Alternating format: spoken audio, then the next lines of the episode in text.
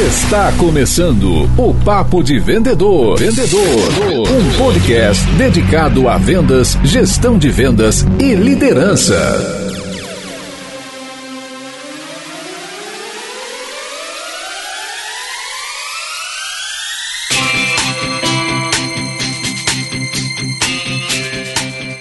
Olá, supervendedores, tudo bem? Estamos começando mais um episódio do Papo de Vendedor. Eu sou Leandro Munhoz e aqui comigo está Daniel Mestre. E aí, pessoal, como é que tá essa força? Dani, último episódio sobre spin selling com o Guilherme Miranda lá da RD, da Resultado Digitais.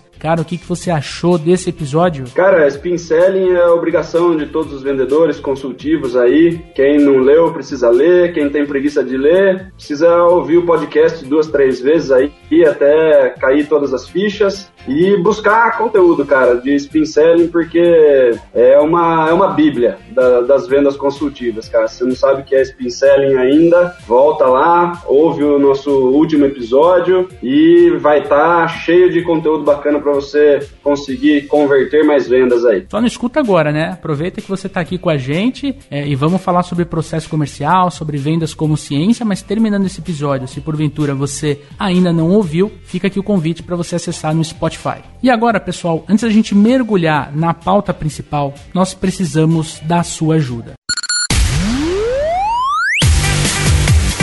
Exatamente, a gente precisa da ajuda de toda a audiência do Papo de Vendedor para que o nosso programa chegue cada vez mais em outros profissionais de vendas, em outros vendedores e vendedoras. Por isso a gente queria fazer um convite para você que está ouvindo o nosso programa, que está gostando, que é o seguinte: pegue o link do nosso podcast, que pode ser tanto no website quanto no Spotify, e mande para os seus amigos, seus colegas de mercado, aqueles que trabalham com vendas pelo WhatsApp. Eu tenho certeza que juntos a gente pode formar e crescer uma comunidade de vendas por todo o Brasil. Tamo junto?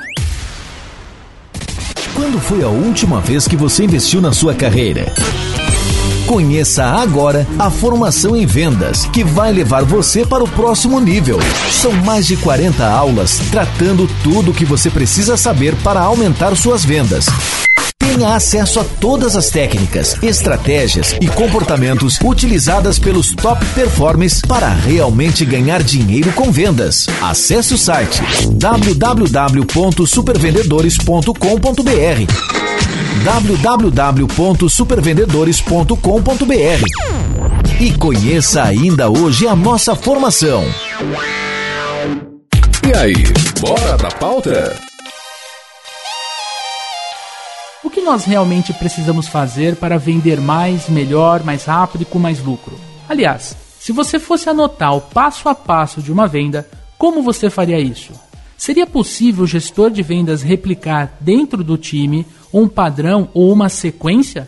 Quando a gente fala de processo comercial, alguns vendedores ficam muito preocupados.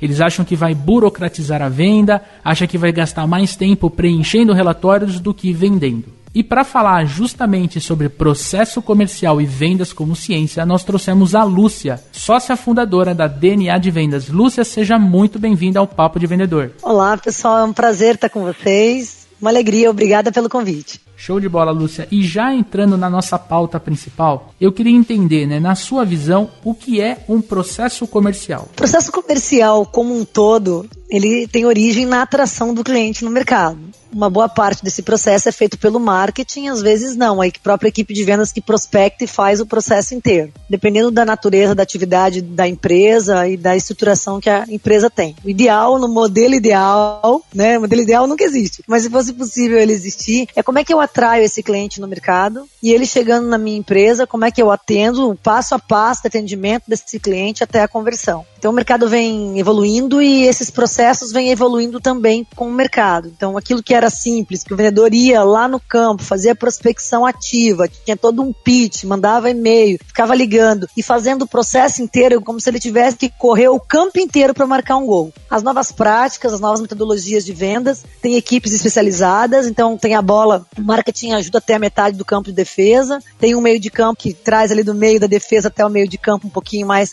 próximo da área, e aí o vendedor avança da metade do campo de ataque para fazer a marcação como é um time mesmo, porque correr o campo inteiro é possível? É, mas cansa e se perde muita produtividade. Eu não gosto de definições teóricas, definições de livros. Processo de vendas, para mim, de uma forma bem simples, é o, o caminho mais inteligente, rápido e eficaz para você chegar no resultado de vendas.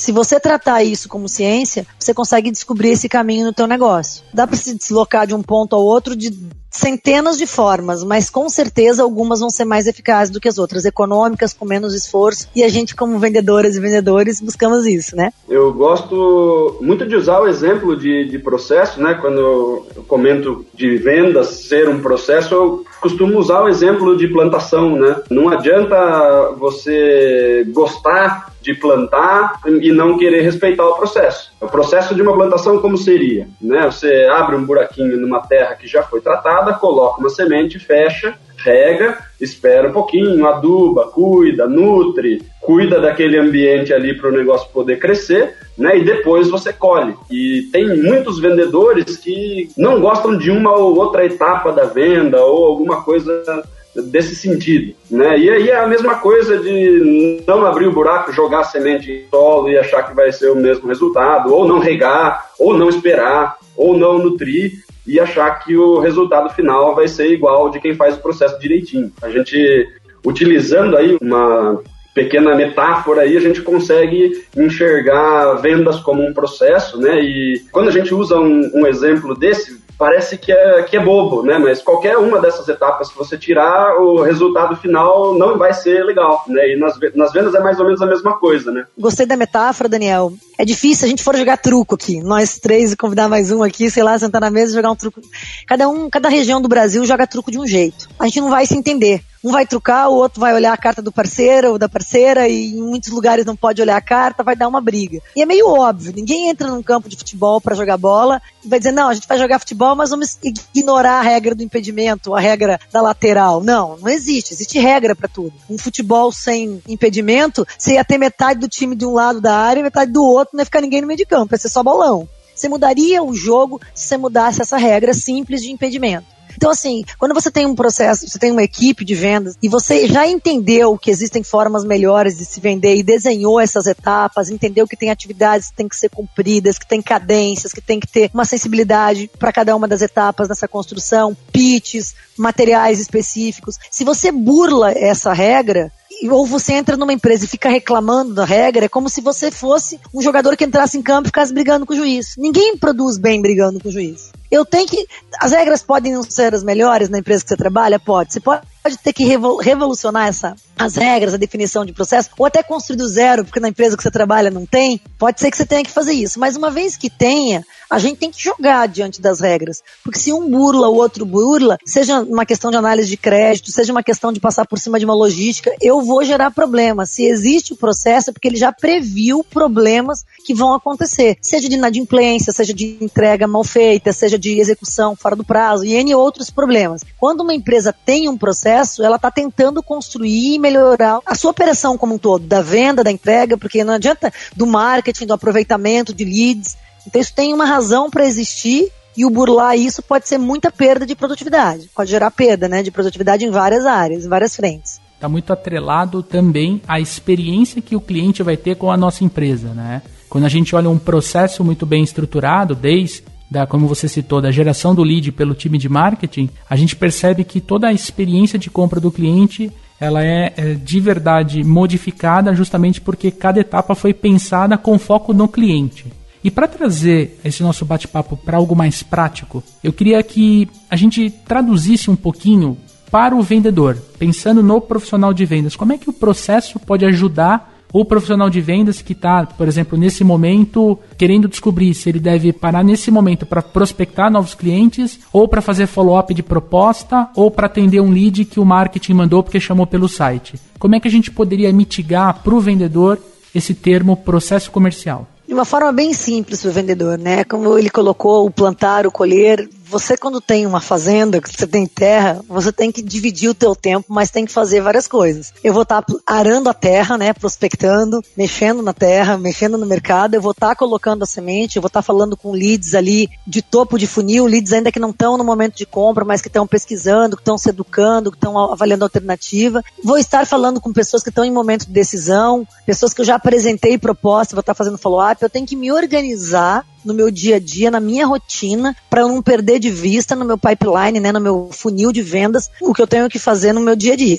Obrigatoriamente, se você faz o processo do início ao fim, você diariamente vai fazer um pouco de cada coisa. Você não pode dizer, hoje eu só vou trabalhar com follow-up. Não, porque se entrou um lead novo, eu preciso dar uma resposta imediata. Não, só vou trabalhar com lead novo, eu vou esquecer de fazer um follow-up que eu tinha agendado com o cliente. Não, eu preciso me organizar, trabalhar funil e trabalhar agenda programação de atividades. Eu costumo dizer assim, CRM é minha secretária. Ele me avisa. Ligar pro fulano, mandar proposta do ciclano, fazer follow-up com tal. Assim, eu uso, não porque eu tenho que dar satisfação para alguém, ainda que eu tenha, eu tenho sócios e a gente dá satisfação um pro outro dos nossos leads. Como vendedores, né? Como profissionais de vendas. Mas porque o sistema me ajuda a lembrar, porque não é fácil. Então, para mim, tudo tá no CRM e na agenda, que me controlam e me ajudam aí no dia a dia. Então, de uma forma simples, o cumprimento disso, quando a gente se organiza com agenda em rotina de cada uma das atividades, isso ajuda muito na, na aderência. E ó, excelente tua pergunta também, Leandro, porque uma vez que eu tenho essa rotina, eu vou sentir falta se eu não tô com leads no topo do funil. Se eu tô vendo que está esvaziando o meu topo, eu vou puxar, seja com prospecção, ou vou dar pressão no marketing, porque eu sei que eu preciso de um volume no topo para trazer para o meio, para trazer para o fundo, para eu fechar. Eu tenho meu funil inverso que vai me dizer, Lúcia, para você fechar 10 vendas por mês, você precisa fazer 30 propostas, por exemplo, tá? Eu faço, graças a Deus, menos, minha conversão é maior. Mas assim, 30 propostas, de 30 propostas eu preciso fazer tantos briefings, e tantos briefings eu preciso conversar com tantas pessoas e preciso receber tantos leads qualificados. Então eu faço o inverso para isso. E é muito importante. Uma coisa importante também que você falou, Leandro, que eu passei rápido e muito perfeito que você colocou, a questão da jornada do cliente, né? É eu como vendedora, eu tá sempre na minha cabeça pensando o que é que o meu cliente que compra aquilo que eu vendo está pensando. Como é que esse cara pensa, que dores ele sente? Porque essa provocação me faz levantar leads para o início do meu, do meu funil. Eu tenho que estar com a minha cabeça pensando ali em como fazer para alcançar esse cara, seja numa rede social, seja num e-mail, seja numa prospecção ativa, mas com mindset, com drive, com uma mensagem muito clara do que eu preciso falar com ele em cima daquilo que eu vendo seja um produto, um serviço, um software, sei lá, o que você vende, eu tenho que estar com a cabeça do meu cliente. Porque o processo, apesar dele se refletir em atividades internas, para mim, né, vendedora, ele é, na verdade, uma síntese daquilo que eu preciso fazer para ajudar o cliente na tomada da decisão dele. Ele é um espelho da jornada do cliente. As minhas atividades são um espelho da jornada que o meu cliente vai perseguir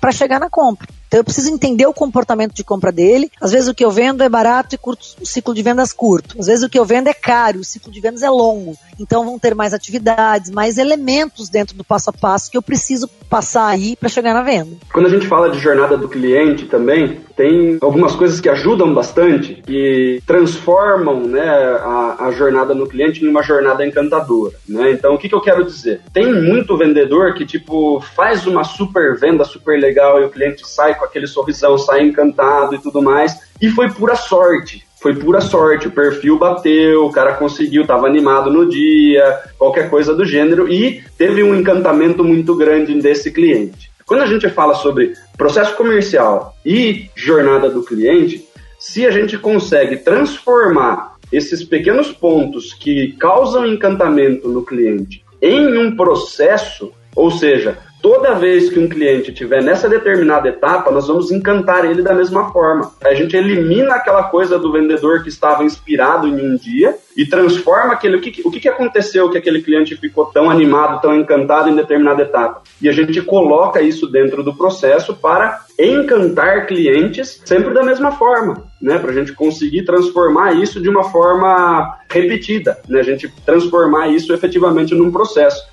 É, tem um, um, livrinho bem bacana da Disney que fala bastante sobre isso. Diversos problemas, por exemplo, que o cliente enfrenta ao longo de uma jornada de compra e como que a gente reverte essa situação encantando o cliente. Né? Então, é, já está planejado os encantamentos. E isso faz um, um, um resultado final muito bacana, porque se você conhece o processo, até os erros que podem acontecer no meio da jornada do cliente, você já tem uma maneira muito bacana de transformar esse, essa oportunidade, esse erro, em uma oportunidade de encantamento. Quando a gente fala em processo, às vezes fala em padronização, a pessoa pensa que vai repetir, que vai ficar robótica. E não tem nada a ver com isso.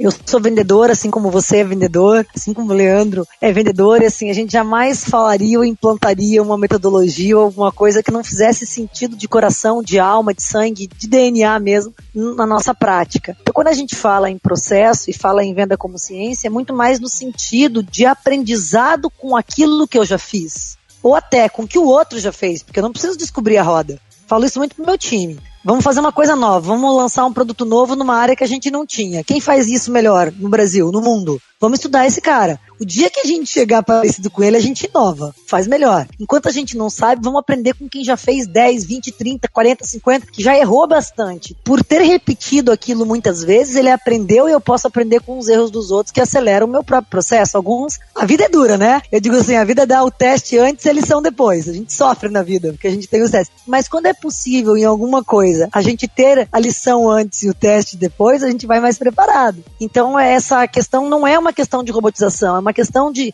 previsibilidade. O que a gente quer como vendedor? Ter uma previsibilidade de vendas, uma previsibilidade de remuneração. Porque a gente precisa de uma previsibilidade, eu tenho que entender que existem padrões que me levam naquele resultado. Comportamentos, falas, demonstrações, a ordem que eu faço as coisas, o ritmo que eu faço. Será que se eu entrar numa empresa pelo cargo A, sei lá, pelo gerente, qual é o meu ciclo de vendas, quanto tempo eu levo para vender, que caminho eu faço lá dentro. Mas se eu entrar pelo analista, se eu entrar pelo diretor, pelo presidente, dependendo daquilo. Então, assim, cada coisa dessas tem um padrão. Na hora que eu consigo entender esse padrão, eu otimizo as minhas atividades, a minha fala, a minha ligação. Eu aprendi no início da DNA de vendas que quando eu prospectava, a DNA tem 14 anos. Nos quatro primeiros anos eu trabalhava com prospecção ativa, ligava para as empresas, e aí eu ligava e dizia assim: ah, a gente é uma empresa de consultoria e treinamento. Na hora que eu falava isso, me mandavam pro RH. Na hora que eu ia pro RH, eu, Lúcia, sou super agressiva, eu assusto o RH.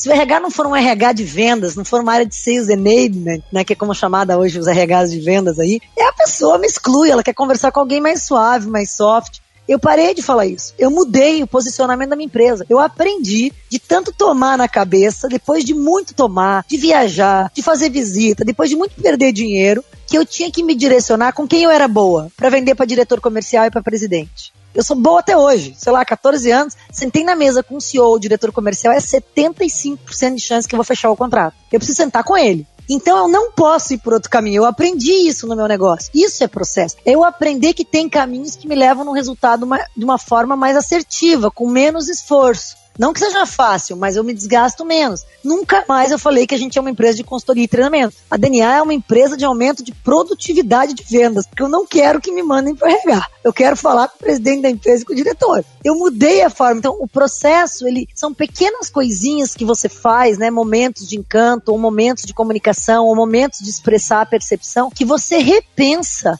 não com a sua cabeça, mas com a percepção de quem você está falando para ajudar na tomada de decisão, né?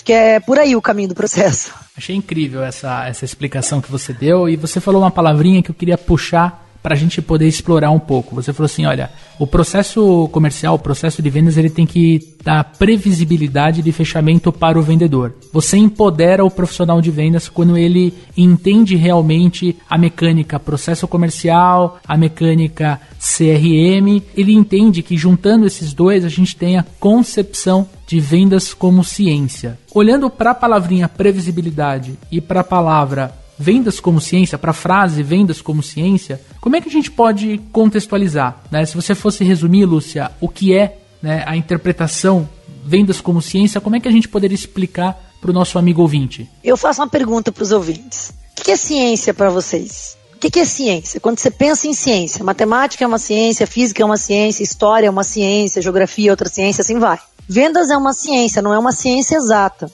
É uma ciência social, é uma ciência social aplicada, mas é uma ciência.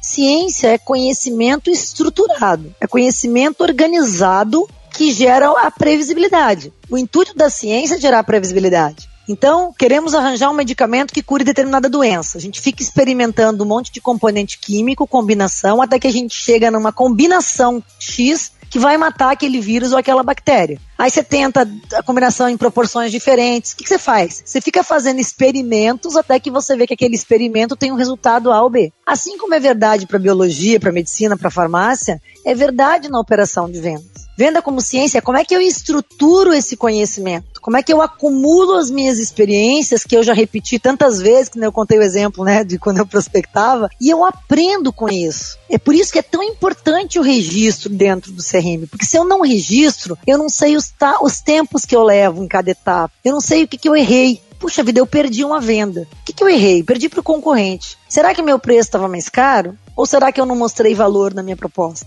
Será que eu não mostrei valor e errei o preço porque a minha pesquisa, a minha sondagem, a meu entendimento, meu diagnóstico não foi profundo o suficiente? Se eu não tiver parâmetros para isso, isso é conhecimento estruturado, eu não aprendo com o processo. Eu vou repetir a vida inteira sem refletir aquilo que eu posso melhorar. Porque é muito fácil jogar a responsabilidade. Ah, o cliente não comprou porque ele não entende. Ah, o cliente não comprou porque ele quer o mais barato. Ninguém quer o mais barato. A pessoa só quer o mais barato quando ela não vê diferença.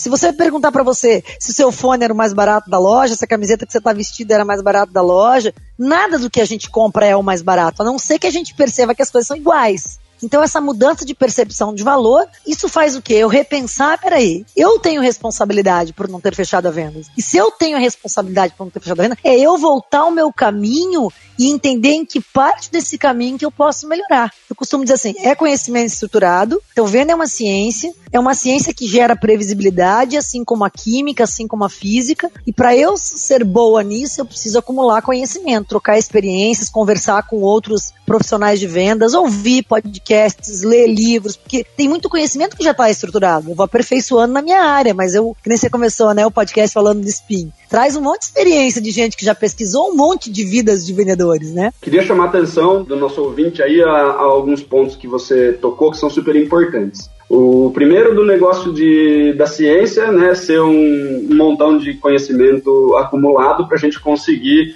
prever como vão ser as coisas, né? A, a história está aí para isso, né?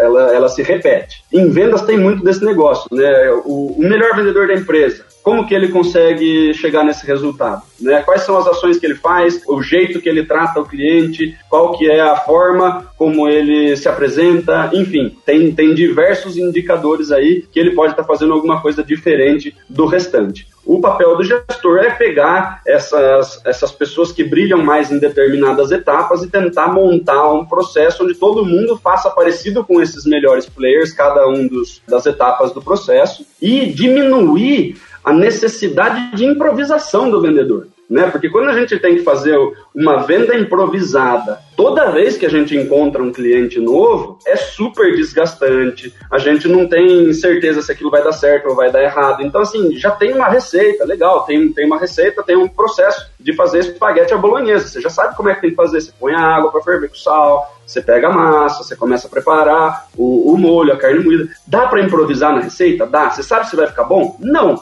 Pode ficar gostoso? Pode. Pode sair diferente do que está acostumado. Ótimo. Pode ficar ruim? Se você não tem uma bagagem de culinária, a chance de você colocar alguma coisa na receita que não vai funcionar e vai estragar tudo é grande. Né? Então, mesmo que você não tenha um processo desenhado, a sua empresa não tenha isso já completamente definido, a quantidade de conhecimento que você tem te ajuda a acertar mais do que errar. E aí entra o segundo ponto que você falou, que é perfeito. Tem muito vendedor que deixa de olhar para si próprio na hora de falar assim, ó, onde que eu fiz cagada nessa venda? Né? O que que eu fiz de errado? Como eu poderia ter feito melhor? Não faz essa reflexão e daí perde, né, a principal lição, que é o erro, né? O erro ele é bom se a gente aprender alguma coisa com ele. Né? Você acabou de falar, por que, que eu vou ficar errando 700 vezes? Teve um monte de gente que já errou, eu vou lá, estudo a história dos caras e aprendo com o erro dos outros. Eu não preciso cometer eu o erro para eu aprender. E tem vendedor que comete o erro e mesmo assim não aprende.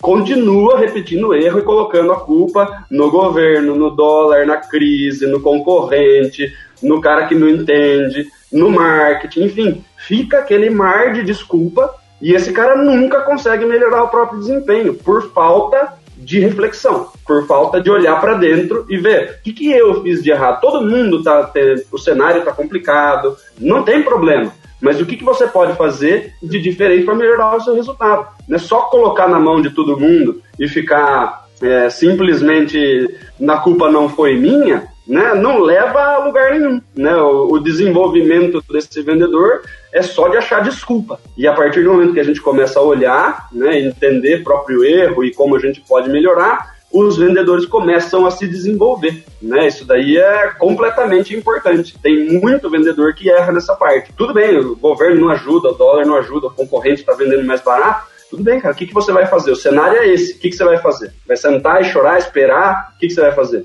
Né? A gente precisa observar e mudar alguma coisa de comportamento, porque esse caminho não está dando certo, é um processo que está dando errado, ele não passa desse ponto. Né? A gente precisa fazer alguma coisa de diferente para destravar. A gente observa o comportamento, sim, daquelas pessoas que conquistam resultados superiores, assim, e não é sorte, porque sorte acontece um mês ou outro, mas normalmente quando você tem pontas, eles são pontas, sei lá, em 90% dos meses. Eu conheço várias empresas que os pontas são pontas até quando tiram férias, é incrível. Tira 20 dias, nos 10 eles fazem a diferença ali. Então, assim, essa pessoa faz algo diferente. Eu não gosto muito de, de pensar assim, adotar o, é, a estratégia dele, mas com certeza temos que aprender algumas coisas com ele. Ele faz algumas coisas que geram resultado. Claro que o processo não pode me engessar, porque de repente o teu estilo de personalidade te faz ser forte mais ou menos como um jogador de futebol. Você é bom chutando pela direita, eu sou pela esquerda, ele é em meio de campo. Então, assim, eu tenho que entender que existe um processo, que existem bullet points ali, que existem pontos de, de checagem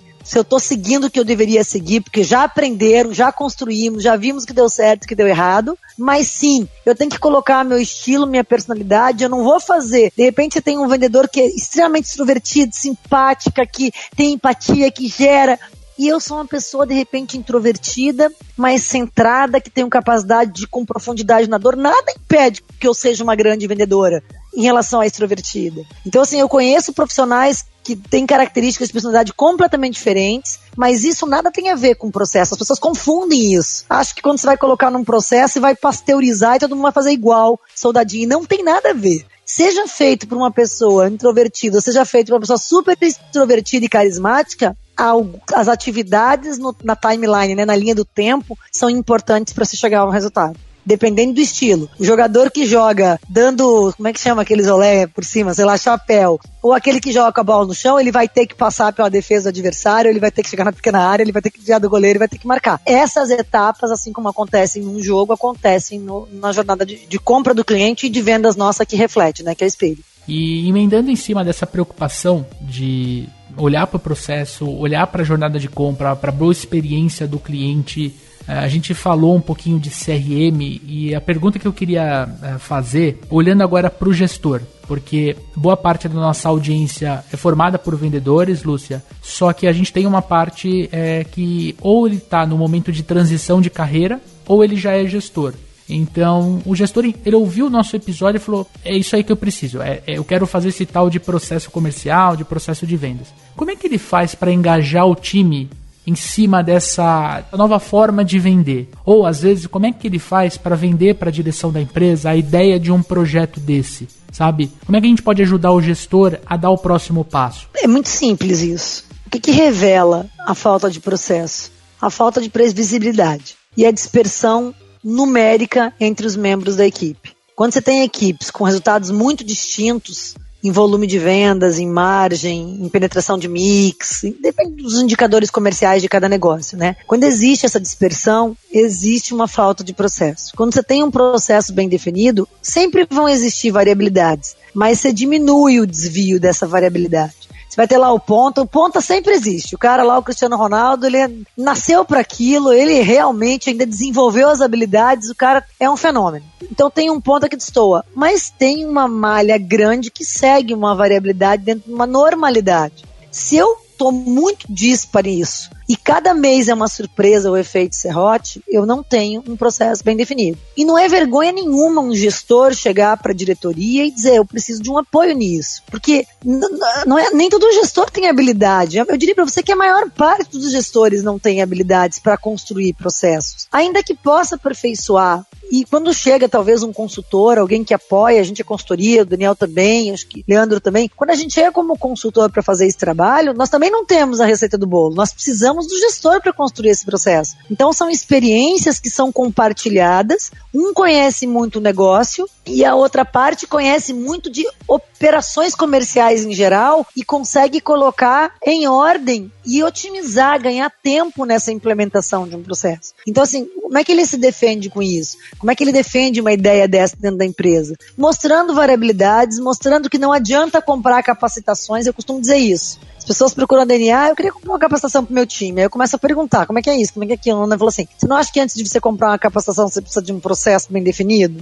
Porque eu costumo dizer assim, o que mais educa um time de venda são processos bem definidos e um modelo de gestão vivo. Torne vivo esse processo e torne ajustável. Então, assim, nem sempre a capacitação é o, só a questão. E muitas vezes a pessoa que está dentro, que é o gestor, ela se viciou em coisas, como todos nós, assim como eu na minha empresa, Daniel na dele, você na tua, Leandro, e vira paisagem pra gente algumas coisas. Então, quem vem de fora, vem com um olhar treinado e crítico só para olhar processo de vendas. Então, chega e realmente regulariza e mostra pontos que a pessoa não teria rapidamente capacidade de olhar e talvez não tenha mesmo, porque virou paisagem. E Lúcia, a gente não pode esquecer de um fator fundamental para que tudo isso dê certo, que é o fator ser humano, que é o fator pessoa do outro lado. Da mesma forma como a gente coloca o cliente no centro, a gente também tem que pôr o vendedor no centro. A gente não pode apenas passar a mão na cabeça daquele vendedor que só reclama, mas a gente tem que entender que ele é um profissional necessário para a equipe é, ganhar, para a equipe marcar gol. É, fazendo analogia com o futebol, não dá para o time ganhar se não tiver 11 jogadores dentro do campo. Vai ter a estrela, vai ter o Cristiano Ronaldo,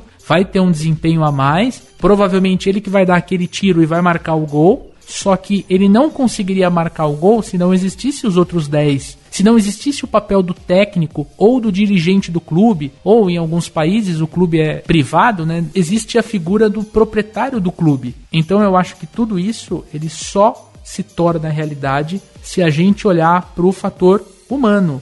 Tô certo, Lúcia? Nunca a gente vai depender aí simplesmente de um Cristiano Ronaldo. Aquela Copa do Mundo que a gente foi com o Ronaldinho. Ronaldinho não, perdão, Neymar. Fomos com o Neymar e apanhamos, bateram no Neymar, o Neymar ficou de fora e a gente voltou pro Brasil perdemos a Copa, perdemos. É, não tem como você depender de um jogador só. E tem muita empresa que depende, tá? Tem empresa que eu entro e falo assim: meu Deus do céu, como é que essa empresa corre um risco desse de estar na mão de duas ou três pessoas a empresa inteira? Porque tem uma percentual, uma concentração gigantesca em cima de alguns executivos de vendas. Então, assim, é realmente você tem que pulverizar, as pessoas fazem toda a diferença. Não é a construção de processo que vai garantir o resultado da tua empresa. Ele te ajuda, ele parametriza, ele dá as diretrizes, ele minimiza, mas é ação, é o coração, é a alma, é a fala, é a vontade, é tesão das pessoas de fazer aquilo acontecer bem feito que faz toda a diferença. Até porque vendas é uma ciência social, a questão de empatia humana, de olho no olho, de confiança, de credibilidade,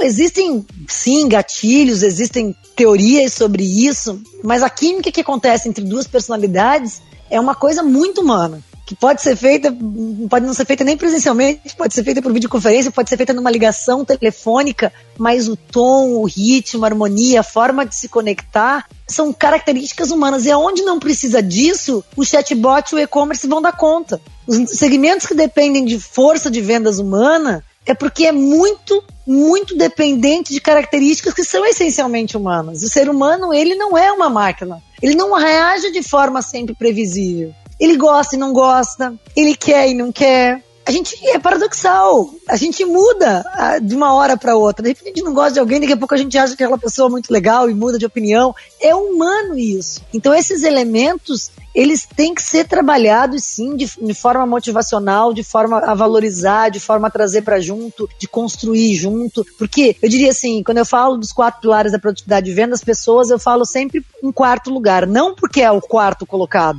que seria o primeiro, mas porque é o que eu tenho mais a falar é o que tem a maior capacidade de revolucionar o resultado de uma empresa. É um time de pessoas comprometidas, engajadas, apaixonadas, com energia. Isso muda tudo. O processo está desenhado. A gente tem ali, por exemplo, uma empresa que depende muito de volume de ligação, de prospecção superativa, de pessoas agressivas e tal. quanto da receita, né, do, do processo, está ligado a, a gente conseguir escolher pessoas que conseguem dar conta desse tipo de processo, porque se a gente fala de um processo super prospecção ativa, volume grande de ligação e agressividade, é um perfil de vendedor, é um perfil bem específico. Às vezes a pessoa fala assim, ah, mas é, tem o processo aqui, está desenhado, contratei uma pessoa que era super boa de vendas em um ramo completamente diferente, pouca prospecção, muito relacionamento, muita empatia, da coisa de, de se relacionar, né? Sem muita agressividade, daquela coisa de tipo virar amigo do cliente para o cliente nunca mais sair, gestão de carteira e tudo mais. Esse profissional de vendas junto com esse processo, como que acontece esse negócio? Dentro do processo, quando você entrega, por exemplo, para uma empresa, você direciona o tipo de perfil de, de profissional que seria o mais adequado ou a gente treina todo mundo que está lá e tenta colocar essas pessoas para fazer essas atividades, né? Porque você falou, é uma ciência social. Tem a receita, tem a previsibilidade, de repente com as pessoas erradas, o processo nem sempre funciona da, da forma correta, Lúcia? Como que você vê esse negócio de perfil? Excelente a tua colocação. A gente não começa um projeto de consultoria e restauração comercial sem avaliar a competência tá? Competência técnica e comportamental. Então a gente roda assessment, dentro da DNA de vendas a gente usa Solids, eu não sei qual ferramenta que vocês usam, eu gosto muito da Solids, o desenho de engenharia de cargo dele e o match que faz com o perfil comportamental, porque uma coisa é você ter um SDR, um pré-vendedor, um qualificador, é um perfil. Outra coisa é ter um BDR, né? Um Business Development. Um cara que vai fazer prospecção ativa, que vai trabalhar só com prospecção. Outra coisa é ter um closer, um inside sales, que só faz fechamento. Outra coisa é ter um hunter, que vai para campo, que vai buscar clientes novos. E outro perfil é um hunter, é um caçador, né? Outra coisa é ter uma equipe de farmer, que é uma equipe de fazendeiros que cultivam, que é esse perfil que você falou do que tem relacionamento. Todos são importantes determinada função. Aí, dependendo da estrutura da empresa, tem empresa que tem estrutura para ter essas equipes segmentadas, outras não. Tem dois vendedores e é pau na máquina, vamos fazer tudo com os dois. Então, quando você tem menos pessoas, você tem que ter pessoas com mais habilidades. Quando você consegue ter times maiores, você consegue ter pessoas diferentes, com habilidades diferentes, para fazer aquela, aquela parte do processo mas empresas menores a gente tem que ser multitarefas aí, ter habilidades mais completas. E é importantíssimo pensar nisso, porque a pior coisa que uma empresa pode fazer é colocar a pessoa errada. Porque ela vai achar que o processo não funciona, como você colocou, Daniel. Perfeito. E o processo está bem desenhado, mas a pessoa não consegue colocar ele em prática. Não é uma receita que vai fazer você fazer uma coisa bem feita, é a mistura das coisas ali, é os times, não for. Tem muito elemento, não é só a escrita da receita, né? Acontece de de repente uma pessoa é, que ia bem, vamos pensar numa pessoa generalista que você falou, né, que fazia o processo de cabo a rabo. A partir do momento que implanta um processo, essa pessoa se sente encaixotada em determinada tarefa, que de repente era onde ela não brilhava ou qualquer coisa do gênero, né, e, e aí acaba perdendo essa pessoa, por exemplo. Eu costumo falar desse, principalmente do pessoal que faz a, a, a prospecção ativa e tal, se é uma pessoa que ela não consegue lidar com, com o lance da rejeição, por exemplo, essa pessoa está em apuros naquela função. É o cara que vai armar ali, porque se ele não passa a bola para frente, todo o resto da equipe fica sem ter como jogar, né? Então, ok, vamos colocar diversos especialistas, né? E cada um no lugarzinho que, que brilha mais ou a gente vai colocar uma pessoa generalista para fazer tudo. Precisa ter um, um entendimento aí de, de, como esse funcionamento seria melhor para cada empresa, então, mais ou menos isso. Em novembro de 2018 eu fiz uma palestra na RD Summit que eu coloquei, que eu falei sempre entre a ciência e a sapiência. Depois, se vocês quiserem olhar, tá no blog da DNA de Vendas e Materiais Ricos, tá? Entre a ciência e a sapiência. Porque venda é uma ciência, mas tem uma parte que a ciência exige mais do que ciência, exige sapiência, que é essa parte humana, que é essa parte paradoxal. Quando a gente fala em, em ciência, a gente fala em tecnologia, a gente fala em máquina, a gente fala em desenvolvimento. Quando a gente fala em ser humano e, a gente, e as pessoas são paradoxais, em N pontos, como a gente colocou, existem elementos que exigem sabedoria. E a sabedoria humana, ela é muito mais ampla do que a ciência. Ela não é explicada, ela é intuitiva. Mas não tem uma explicação muitas vezes lógica e racional para isso. Que envolve um pouco disso que você colocou, né? Essa parte de sapiência é importante dentro desses aspectos, de entender que o vendedor ele pode ser excelente, mas ele não vai ser excelente sempre, porque ele não é uma máquina. Ele pode ser excelente, tá passando por um problema pessoal, ele dá aquela desmotivada. Ele é excelente porque ele se sentia solto, de repente entrou um processo, ele tem uma percepção que ele ficou engessado. Ele nem ficou mas ele imaginou que ficou. E se ele imaginou, no psíquico dele isso é uma realidade. Então, para ele é uma realidade, ainda que não seja. Então, o trabalho do líder, o cuidado na implementação, o trazer as pessoas para junto nessas construções, elas se sentirem incluídas, porque isso não é ciência, isso é sabedoria mesmo. É um livro, não sei se vocês conhecem o Rubem Alves, é um dos meus autores favoritos. Ele tem mais de 160 livros publicados, acho que eu já li uns 30. Um dos livros é Entre a Ciência e a Sapiência e os Dilemas da Educação. E eu fiz a palestra inspirada nesse livro, mas voltada para vendas. Era entre, é, entre a Ciência e a Sapiência, como manter ritmo e consistência no batimento de metas trabalhando esses elementos que não são tão previsíveis dentro do processo de vendas e que exigem uma sabedoria do líder, do diretor, do gerente, né, de cada um das etapas aí que você colocou, Dani. Show de bola, Lúcia. Tenho certeza que pro amigo ouvinte foi uma verdadeira aula Aí eu falo de aula de vendas, né? É um pouquinho antes da gente entrar no ar, você falou assim: olha, não preciso ver a pauta, porque sendo de vendas, eu falo sobre qualquer assunto. E de verdade, você destruiu aí no microfone. Tenho certeza que trouxe muito, mas muito valor agregado para o nosso amigo ouvinte, a nossa amiga ouvinte. E agora chegou o momento botim. Momento Botini. Momento Botini.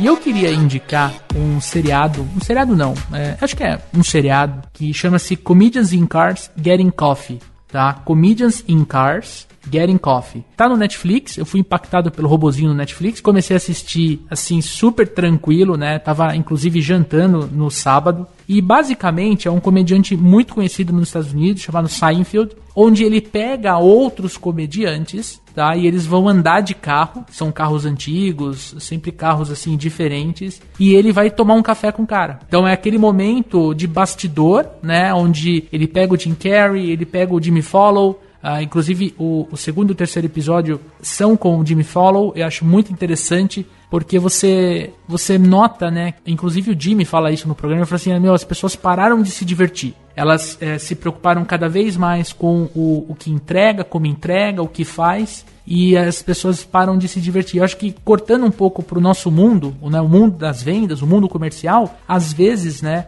o vendedor ele se torna tão robótico, ele sabe que ele tem que fazer abertura, investigação de necessidade, e aí ele começa a ter um, um atendimento frio é, mas com foco no fechamento, ou seja, ele consegue trazer o resultado para casa, mas ele acaba esquecendo de se divertir nesse processo. Ele acaba esquecendo que são pessoas do outro lado da linha, do outro lado da call, do outro lado do balcão e que elas querem e merecem uma boa experiência com o seu produto, com o seu serviço. Então eu acho que esse seriado ele não tem absolutamente nada a ver com vendas, mas eu queria traçar esse paralelo porque foi isso que foi significativo comigo. Como, por exemplo, o Jimmy Fallon, que é um baita comediante, um apresentador dos Estados Unidos, ele vira e fala assim, cara, eu me peguei em momentos super estressados porque eu tinha que fazer uma entrega X ou Y no programa e eu tava esquecendo de dar risada nas minhas próprias piadas ou daquilo que o entrevistador, ele, o entrevistado ele tava, ele tava me falando. Então eu acho que às vezes a gente precisa lembrar que nós somos seres humanos, é como a gente falou no programa aqui, e a gente tem que voltar e se divertir, voltar e quando a gente fecha uma venda, a gente agradecer, agradecer de forma diferente, enfim, fazer algumas coisas que a gente possa entender que nós fazemos parte de cada etapa do processo, né?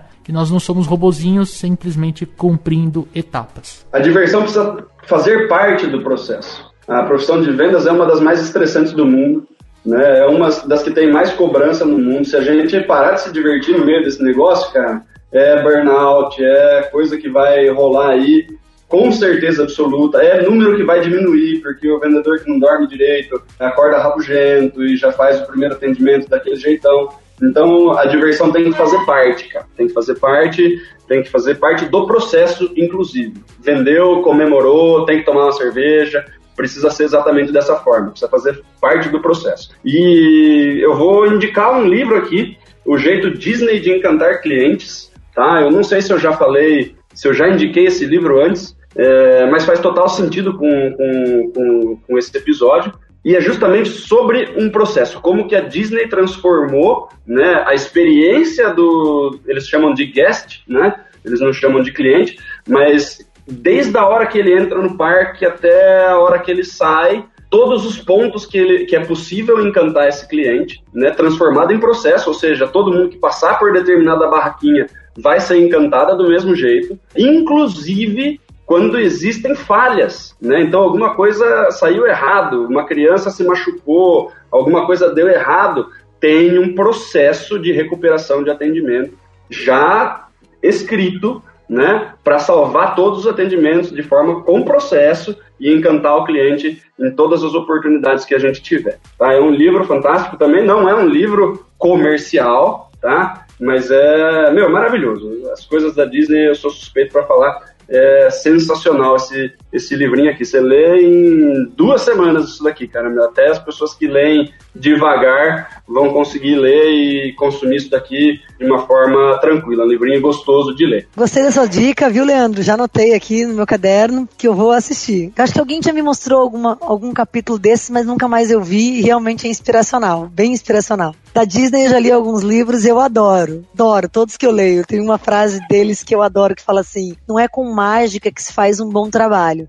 mas um bom trabalho faz mágica. E eu uso essa frase para vendas. Não é com mágica que se faz uma boa venda, mas uma boa venda faz mágica, né? Um bom vendedor, um bom profissional, uma boa venda. Eu leio bastante e a minha indicação então não vai ser de um livro especificamente. A minha indicação é para vocês seguirem. Adiciona pelo menos três é, Instagrams, segue pelo menos três blogs aí com notificações de boas empresas, de bons consultores, de gente que de verdade leva a sério vendas, que vendas não é blá blá blá, que vendas não é teoria, que vendas não é mágica, mas gente que vive de vendas, que entende disso, porque isso vai te ajudar. Assim como a DNA de vendas, a Eagle X e Hellet produzem blogs, produzem palestras, tem muito conteúdo muito bom disponível e de graça e prático. Então você está no carro, como você está ouvindo esse podcast, você pode estar tá ouvindo de vez em quando uma palestra ou lendo um artigo, baixar um e-book. Eu acho que vai te ajudar bastante a adicionar algumas redes aí no teu, na, na, na, na tua alimentação diária aí de vendas. Fica a minha dica pro dia, ok?